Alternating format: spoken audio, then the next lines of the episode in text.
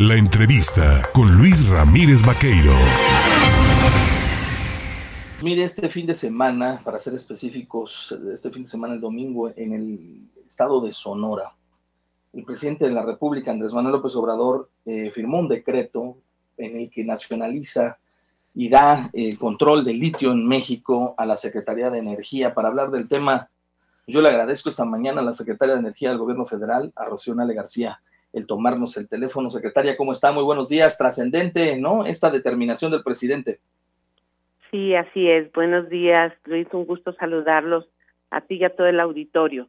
Y efectivamente, el fin de semana, el presidente Andrés Manuel López Obrador emitió un decreto muy importante donde se reserva una zona estratégica en Sonora son 236 hectáreas aproximadamente, eh, donde hay reservas de litio muy importantes para que el Estado sea el exclusivamente en la exploración y explotación. Esto ya lo marcaba una reforma que se hizo a la ley minera en agosto del 2022. Sin embargo, en este decreto pues ordena a la Secretaría de Energía que le dé seguimiento y continuidad a lo expresado y a lo mandatado. Y fue un evento muy importante que marca, sin duda alguna, pues un inicio en la exploración del litio. El litio es un mineral estratégico que se utiliza para la transición energética, para la elaboración de chips, para la elaboración de implementos que tienen la computadora, las baterías para acumular energía, medicamentos también ocupan litio, eh, vidrio cerámico también ocupa litio, es un mineral estratégico. Y creo pues que es muy importante, es un producto no renovable y que su explotación pues debe de servir para dar riqueza y bienestar a los mexicanos. Importante esto que señala, sobre todo porque con ello se protege y garantiza el futuro energético del país. En otro tema también, eh, secretaria, que creemos es sumamente importante para los veracruzanos, es la posibilidad de recategorizar las tarifas de energía eléctrica. Ya se está evaluando esta medida, ¿verdad? Bueno, yo he comentado que la Comisión Federal de Electricidad recibió la petición, recibe petición de muchas partes del país, pero en especial Veracruz, Boca del Río, una parte del norte de la, del estado eh, también ha recibido y estamos en revisión con ellos. Eso le corresponde a la CFE, pero bueno, yo he estado apegada a ello como senadora de Veracruz con licencia, es parte también de mi obligación y esperemos. La CFE, también hay que explicarle esto a la gente. La CFE eh, tiene que pagar por el gas, pagar por la materia prima, por el combustóleo, pagar la generación de electricidad, pagar impuestos. Entonces la CFE en este sexenio realmente el aumento de tarifas ha sido marginal y por indicación del presidente López Obrador es no puede estar arriba de eh, la inflación la CFE dice, a ver, no puedo prácticamente irme a números rojos porque si no la empresa quiebra, pero prácticamente la CFE está manteniendo las tarifas en México a ras, a ras. Eh, entonces, yo sí comprendo esa parte también, pero la otra, pues es una demanda ciudadana muy justa y en mi papel de secretaria de Energía, pues también, también puedo apoyar y revisar junto con la CFE. Secretaria, este día un diario de circulación nacional, como lo es el Universal, ha dado a conocer que el gobierno federal destinaría para este 2023, a través de la Secretaría de Energía, aportaciones de petróleos mexicanos cercanas a los 47.234 millones de pesos para darle continuidad al proyecto de la refinería de Dos Bocas. ¿Esto fue aprobado así en el Consejo de Administración? Bueno, mira, qué bueno que lo, lo mencionas, porque de repente escriben, escriben un dato, un papel que les llega cada año, el Consejo de Administración de Pemex eh, tiene que autorizar el gasto de Pemex. El gasto en los campos petroleros, el gasto en la mantenimiento de las instalaciones, el gasto de la nómina y el gasto de inversiones como son la inversión en dos bocas. Y efectivamente para el 2023 el gasto que se tiene programado es esa cantidad. Y eso pues pasó por el Consejo de Administración, pero no nada más pasó dos bocas, sino pasó todo el gasto y toda la inversión de petróleos mexicanos. Sí, hoy yo también lo leí y dije, bueno, pues es un tema que se aprueba cada año.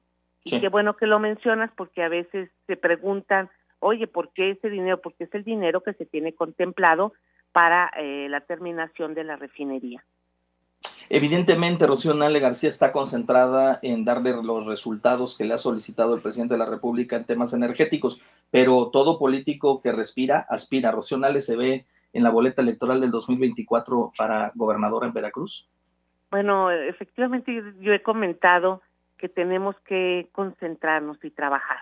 Trabajar en, nos exige resultados el pueblo de México, exige resultados del pueblo de Veracruz, en mi caso, y estoy concentrada en eso. Y los tiempos políticos ya vendrán, ya vendrán. Yo quiero ser responsable. Tenemos un gobernador que está trabajando, que está gobernando y que todavía le faltan casi dos años. Entonces él está trabajando y los tiempos políticos lo marcarán. Por lo pronto yo estoy concentrada en lo que debo estar. Pues Rocío Nale García, secretaria de Energía del Gobierno Federal, como siempre, Gracias por platicar con el auditorio del Estado de Veracruz, por ponernos al tanto de las acciones que se están realizando en temas, eh, pues precisamente energéticos, ¿no? Para el país, la relevancia de este decreto que nacionaliza el litio, pues equipara al presidente López Obrador, ¿no? Con lo hecho en algún momento con el presidente Lázaro Cárdenas, ¿no? Cuando expropió la industria petrolera, ¿no? Así es. Y al contrario, gracias a ustedes por darme la oportunidad de explicarle a los veracruzanos, a mis paisanos, qué estamos haciendo, en qué estamos trabajando, cuál es eh, la política económica, la política social y por supuesto la política energética que desarrolla este gobierno.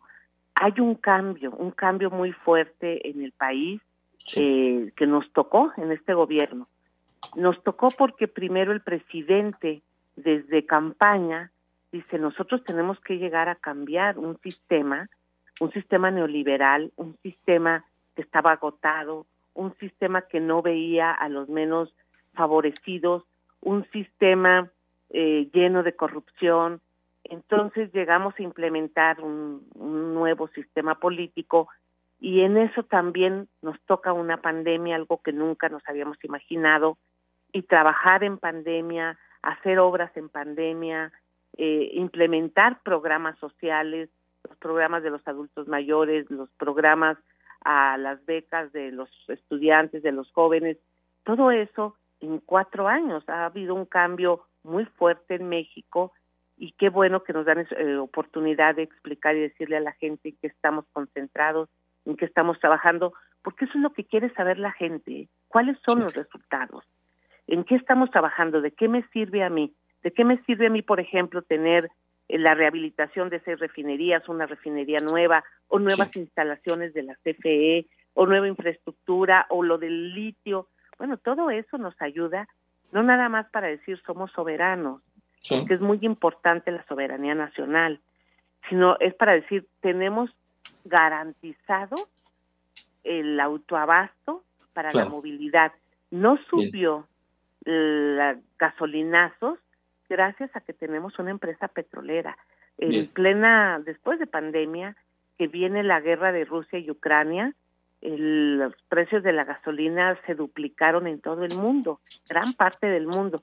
México fue uno de los pocos países que mantuvo el precio estable y esto es gracias a políticas aplicadas y a que hemos invertido en infraestructura para gasolina, igual que la electricidad o el gas.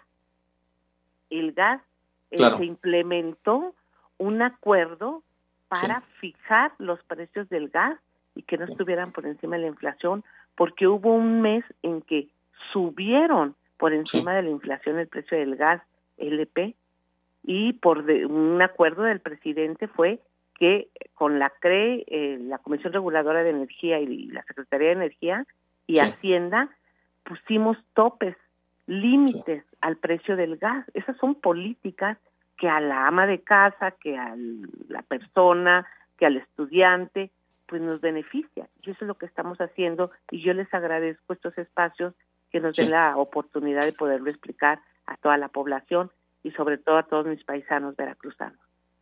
Pues muchísimas gracias a la secretaria de Energía del Gobierno Federal, a Rocío Nale García, por platicarnos y darnos eh, pues información sobre estos temas relevantes para el Estado y para el país. Muchas gracias, buen día. Gracias a ustedes, hasta luego, buenos días. Buenos días, ahí tiene usted a la secretaria de Energía hablando pues de esto, ¿no? 47 mil millones de pesos destinados para el tema de la refinería de Dos Bocas, para el tema de la recategorización también de las tarifas de energía eléctrica, y bueno, pues estudia y se evalúa todo esto. Bueno, vamos a ver qué es lo que ocurre.